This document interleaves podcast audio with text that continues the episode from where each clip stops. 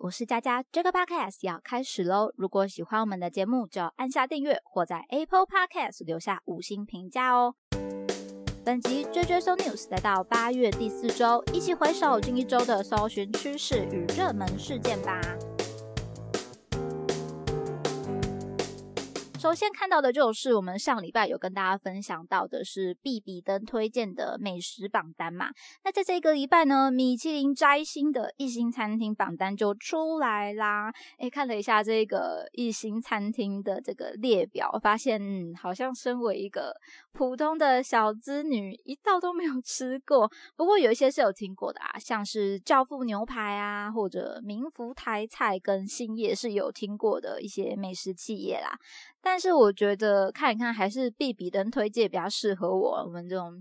可能还是呃一般的大众美食高 CP 的食物，还是让我觉得比较对味。但是米其林的摘星推荐呢，就变成是诶，如果到了特殊的日子或者要吃大餐的时候，可以来考虑的。那在这一个话题的延伸之下，其实有发现是，诶，台南好像没有摘星的餐厅上榜，诶，身为一个美食之都，怎么可能会发生这样的事情呢？个人认为，这个反映出来的是不是表示台南的美食其实是比较亲近大众的呢？因为我觉得台南它毕竟是美食之都，可以说到这么大的声量，表示很多人都喜欢，那表示是一个普罗大众都有，嗯，平常都会想要去享用的一个美食嘛。但是并不是不好吃，而是我觉得它是更亲民的选择。所以在必比登推荐上，其实它就有很多上榜的美食嘛。那台南人其实也有所回复了，就是谢谢我们不想排队。其实我觉得有点出了一个蛮重要的问题，像是一些被网红去分享啊，或者说受到米其林肯定的这一些店家，后续的生意大概都会有。嗯，很大的提升，但在这之后的品质恐怕就难以去平衡了，因为可以花在每一次的料理上面的心力就会被分掉嘛。很常听到类似的评价，像是某某店大红大紫之后，味道就走掉了，没那么好吃了，或者说，呃，有一些很多美食推荐的餐厅，大排长龙的店家，哦其实表现也普普通通的。那我觉得这一些美食，他们一开始可能真的有一些惊艳世人的味道，但就是刚刚我们前面提到的，因为厨师的心力啊，或者说店家的人力，可能都因为呃生意大好之后呈现紧绷的状态。以至于难以平衡食物的供需跟品质的一个状态哦，这些问题可能都是在这些店家爆红之后需要去面临的。因为上了榜单其实是一件事情，达到了一个肯定嘛，但是你后续能不能持续的维持你的美味，留住饕客的心，却是一个更加重要的课题啦。那么接下来马上看到的是第二个关键字是 S Two O 台湾泼水音乐季。那它上了榜单，当然除了它是一个蛮大的活动之外哦，同时它也产生了后续一些争议的问题。这边我分享三个大点。首先就是在国际大咖 DJ 临时不能前往的这一件事情。那当然，新闻里面也有谈到，可能是一些工作免隔离的专案有一些嗯争议啊，或者说问题存在，导致这些大咖没办法。顺利的来到台湾表演，那这件事情呢，势必对于粉丝来说就有期待性上面的落差，因为可能你就是为了这些大咖，所以才买了 S Two 的票，想要来参加这个活动，想要来狂欢的，但是他们不能来了，你就嗯。那我干嘛还来？我要退票啊！但是文化部的补偿方案呢？这边就是第二个争议点了。他坚决不退票，但是你可以携带一人免费进场哦。那这就有点两极喽，因为他其实在活动的时候入场的观众数是有达到五万的历史新高的，表示他这个买一送一的方案呢，确实提升了他们的一个。呃，活动的参与人数，但同时另外一个思考方面就是，如果我是已经买票的人，这里面的一个表演的名单呢，已经不吸引我了，但是你又跟我说你可以免费携带一人进场，这对我来说真的有补偿到我吗？就是我根本就没有赚到啊，我都不想来了，我干嘛还带朋友来玩呢？所以这个补偿方案好像并没有让人觉得说这么有被补偿到的一个观感啦，反而是让活动方呢赚到一个哎。参与人数破历史新高的好评。如果今天我是参与的人，我就会觉得有点哼，反而是赚到你嘛，我根本就没有任何被补偿到的感觉，这样的心情哦，所以造成了一些争议。大家也可以跟我分享一下，你们对这一些问题有什么样的想法啦？那接下来呢，第三个争议，我觉得也算是蛮大的争议啦，就是在女体盛寿司有在这一次的活动的。嗯，怎么讲？它是一个菜单上面的一个料理。那不知道大家有没有听过女体盛呢？如果你认识女体盛的话呢，也可以来跟我们分享一下你对这一个。嗯，这个菜单有什么样的看法呢？那我就首先来跟大家介绍一下女体盛啦。参考维基百科的资料，最初的出现呢，是为了要满足一些男性顾客的特殊要求，特别把一些受过训练的女服务员裸体，或者说有时候是会穿着泳装的来做一个器皿。会在上面放上生鱼片啊、寿司或者等等其他的食物，像有一些店家则是会涂抹巧克力跟鲜奶油，然后再放一些甜点。那一切准备就绪之后呢，穿着浴衣的顾客就可以使用筷子直接来进行食用，满足了顾客不管是在视觉或者是味觉上面的刺激与满足。不过其实虽然我们比较常听过女体盛，但它也有男性的男体盛，只是相对并不是我们那么常去听说或者说有看。到到的那么多啦，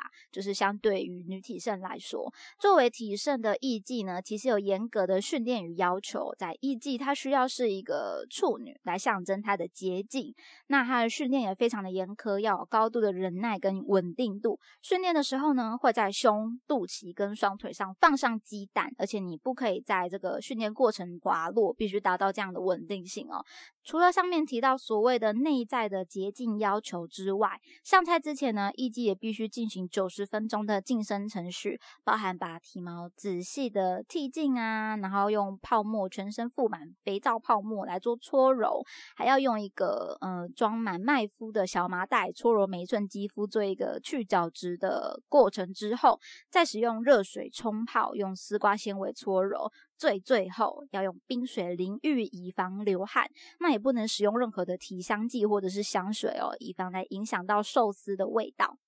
那女体盛它其实本身存在了一些涉及伦理跟公众秩序的问题，像是部分大众他们面对裸体，不见得都能以一个专业或者艺术的视角来看待，难以避免说有一些有色的眼光存在。再来就是，诶，为了满足视觉刺激这个观点来看，它似乎有那么一点性客体化的味道存在哦，所以导致女体盛似乎不是那么容易被接受。不然其实，呃，看它那个流程跟训练都是非常的。严谨的，也可以看到他们对一些料理，或者说像寿司上面的坚持嘛，不能用体香剂跟香水等等的。那这次的 S Two O 呢，可能就是我个人认为，可能就是在少了很多诶国际的 DJ 大咖的情况下，安排了这些女郎啊、女体盛的菜单，或者说他本身在前面就想要创造一些热度。但是这样的一个讨论，这样的争议如何去延烧呢？我觉得又是见仁见智的问题了。我个人认为，其实有一点失了一个音乐季，就是你想要跟陌生人，或者说你跟你的好友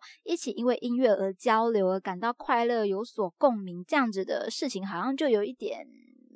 看不到这样子的感觉啦。那后续的新闻呢，也有出现一些似乎是毒品咖啡包啊、满地垃圾的现象。想来这些后续的问题跟先前的争议，可能都会让一些台湾的可能是长辈，或者说更多的人觉得说，电音就是一个坏小孩的圈圈吗？那这些印象被加深的话，我觉得比较惨的都是相关的创作者啦，因为他们的音乐之路在台湾呢，可能就更会被检视或者怀疑。就更加的辛苦啦，那也欢迎大家可以留言分享对这件事情的看法啦。接着我们看到相关气象的部分，近期的中央气象局跟台风啊、轩兰诺这些关键字都是有上榜的。当然，重大的天气事件都是大家会关注的。然而，这件事情比较有趣的是呢，一些网友的分享，像是我已经快要忘记什么是台风假了，台风不够强的请不要来，那或者台湾很可怕吗？为什么台风看到我们都会转弯？呢？等等的这些留言分享，其实我觉得蛮有趣的啦。回忆起来也确实，台风假好像是以前很久以前的事情了，比如国高中才会享有的一件事情吗？好久没有这种的假期哦，像台风假在家，嗯，好好的。放假看新闻、吃泡面的这个爽快的感觉，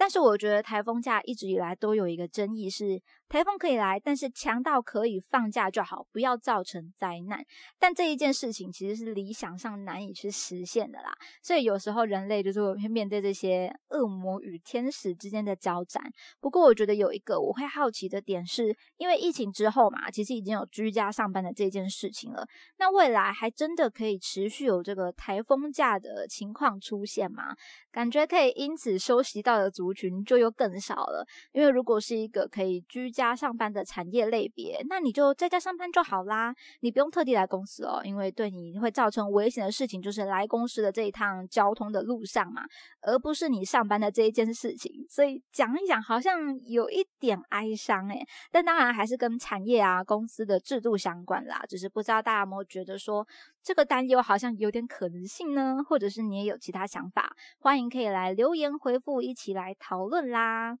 最后就是来跟大家分享活动啦！近期的高雄人实在是非常忙碌哦。盐酥鸡嘉年华刚刚的结束了，那接下来九月也有爱乐热气球要升空啦。以前觉得热气球要去台东才可以看哦，才能有一些寄流的体验。但是自从之前应该是去年吧，高雄开始有这个活动之后，我发现它还是非常热门的。其实八月的时候，高雄热气球票就已经开卖了。场次的部分，九月二号到十三号是在月世界。十六到二十五号只是在爱河举办，那开卖之后，爱河场其实很快就被扫空了。本来去年我知道的时候太慢了，觉得今年好像可以去，但发现哎，